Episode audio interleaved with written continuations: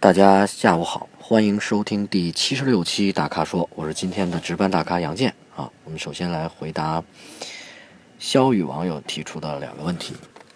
第一个问题跟保养有关啊。那么在二零一五年的八月八号，交通部修改了有关机动车维修管理的这个规定。那么其中很重要，跟咱们车友。息息相关的一条通俗点说，就是厂家或 4S 店不得以车主不在其指定维修保养点进行维修保养为由，拒绝车主的质保。那么这个规定一出呢，就意味着广大车友就能自主的选择保养维修店了啊，是去 4S 店还是去其他的？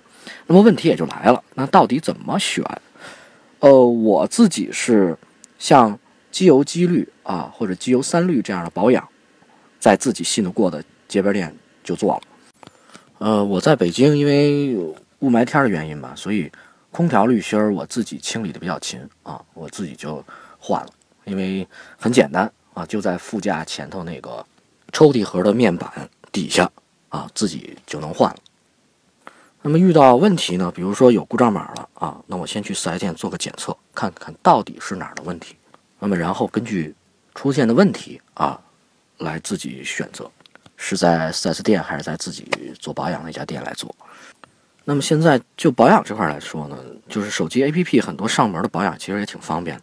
在这里呢，呃，大家也可以多关注一下我们御动力的飞车党栏目啊，因为最近也做了几期车用的 APP 选题啊，涉及到保养这部分，您可以持续的关注一下啊，因为有些 APP 的上门保养还是挺靠谱的。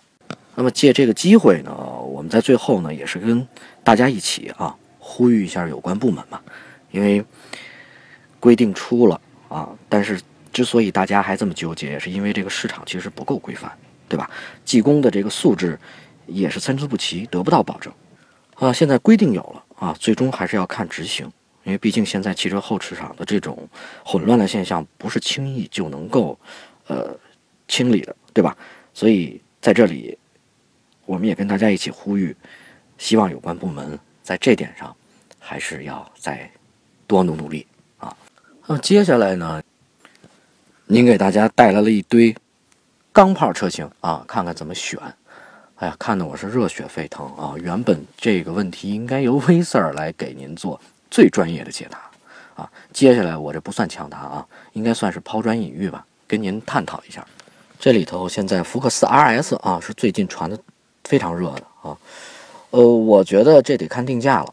如果真像传闻的那样进来以后得四十多万，我觉得福特就是过于自信了。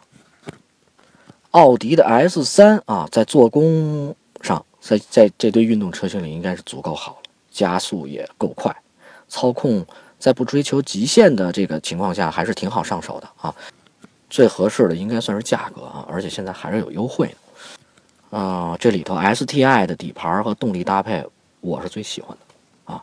但是真是没法在这个北京开，尤其在拥堵的环境下开，开完一次左脚真是吃不消。我觉得要想开的话，平时真得加强左脚的体能特训了。奔驰 A 四五呢，原本就够快了，这一六款上来以后，我看了这加速的官方成绩又往前提升了到四点二秒了，真是猛啊！同级别。一直也没等到对手，不过这下 M M Two 宝马 M Two 要来了啊！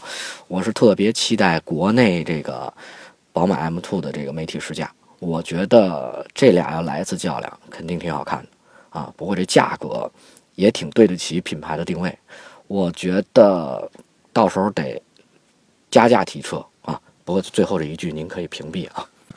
第三个问题是由带你去吃好吃的这位网友。提出的用车问题真好，我晚上想吃北京团结湖旁边的小店里汤了啊！里头的小炒干尖和羊肉锅还是回味无穷啊。OK，好了，说到车的装饰，呃，我自己的车是特别素啊，方向盘把套一样都没有啊，因为原车包的就是真皮。那么座椅是织布的啊，面料也挺好清理，而且因为我那个座椅侧面有气囊，所以装上座套反而不安全了。呃，影响视线的，容易让自己分神的小挂件，建议越少越好。那晃来晃去，再加上堵车，夏天这小玩意儿就跟催眠大法似的啊，太危险了。呃，特别是在冬天啊，我发现很多女车主喜欢这种毛茸茸的这个方向盘套，而这在湿滑路面以及遇到突发情况下，这打方向基本是不可能的啊。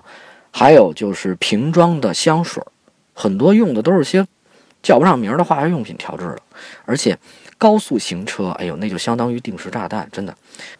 最可恨的就要数那个安全带那插片了，我觉得发明这个物件人直接就可以拉出去判了，啊，咱开车生命是自己的呀，糊弄谁也别糊弄自己啊，对吧？大家说呢？今天的最后一个问题是选车问题啊。呃，您好，呃，您这里头提到的铃木车型应该是新维特拉对吧？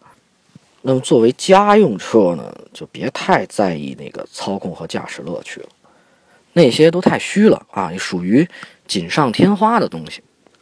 家用车基本的要素还是空间、舒适性、使用成本啊，包括油耗和保养维修，呃，配置啊，总之开着要平顺好上手。也就是实用性要强，用着还得省心，对吧？那么根据您的需求呢，既然是大部分时间代步用，建议选择日系的家用轿车，比如说像丰田卡罗拉或者雷凌的双擎，啊，省油。呃，东风、本田的新思域四月中旬也要上，那么配置、空间、家用已经非常不错了啊，这是我给您的推荐。以上就是本期大咖说的全部问题，欢迎大家继续在微社区中提问。